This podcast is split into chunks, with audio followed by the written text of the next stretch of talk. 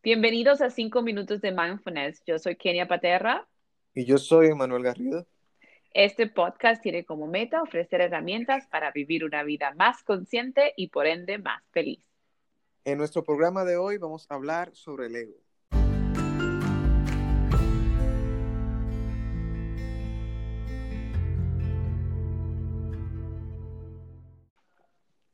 ¿Te sientes más inteligente que los demás?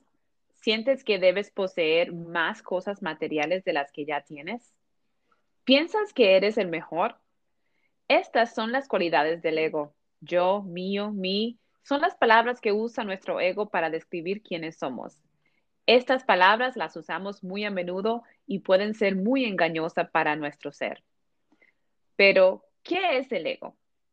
Podríamos decir que es un, sentido falso de quiénes somos. Es la persona en la que nos convertimos para caer bien a los demás, para que nos admiren y nos acepten. En su libro Una nueva tierra, Eckhart Tolle describe el ego como una percepción equivocada de lo que somos, un falso sentido de identidad. Así es. Desde la niñez hasta la edad adulta, experimentamos el mundo a través de nuestros sentidos. Estas experiencias e interacciones con los demás seres vivientes van moldeando en nuestras mentes una realidad. Sí, y durante este proceso nuestras mentes son expuestas a algo conocido en psicología como condicionamientos. Nuestras identificaciones de nuestro yo y respuestas con relación al ambiente son automáticas, basadas en creencias y conceptos acogidos tanto por influencia social como por influencia cultural.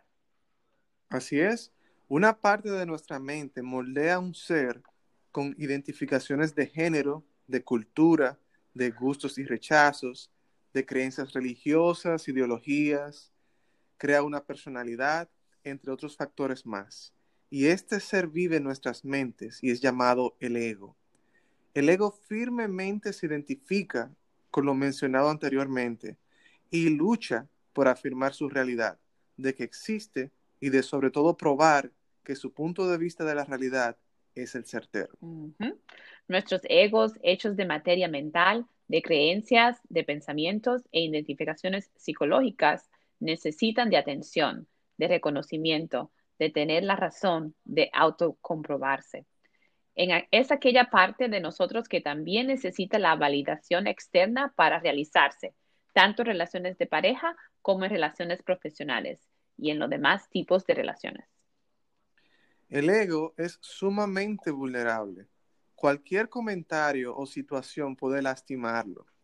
Muchas situaciones podrían atentar en contra de su valía, en contra de su triunfo o fracaso en la vida.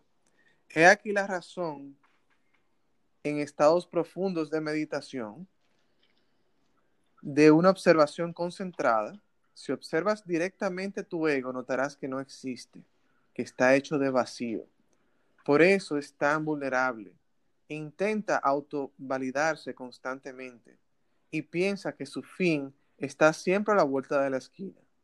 Por ello, tememos tanto a diferentes situaciones que solo de imaginarlas nos causan profundo temor y ansiedad, porque éstas ponen en evidencia la falsedad de la esencia del ego.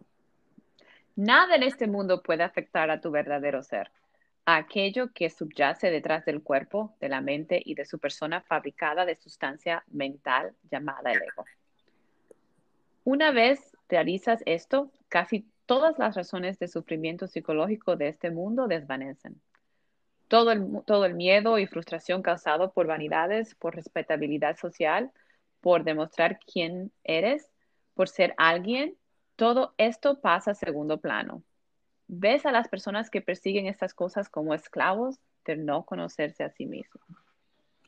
Así es. La manera de superar esta trampa es conocerse a sí mismo o sí misma a través de la meditación y de estar presente, ya que el presente y el ser real que eres en esencia son lo mismo. Excelente. Acompáñanos en nuestro siguiente episodio donde haremos una meditación que busca evidenciar el, al ego por lo que es y liberarnos así de sus influencias. Hasta pronto.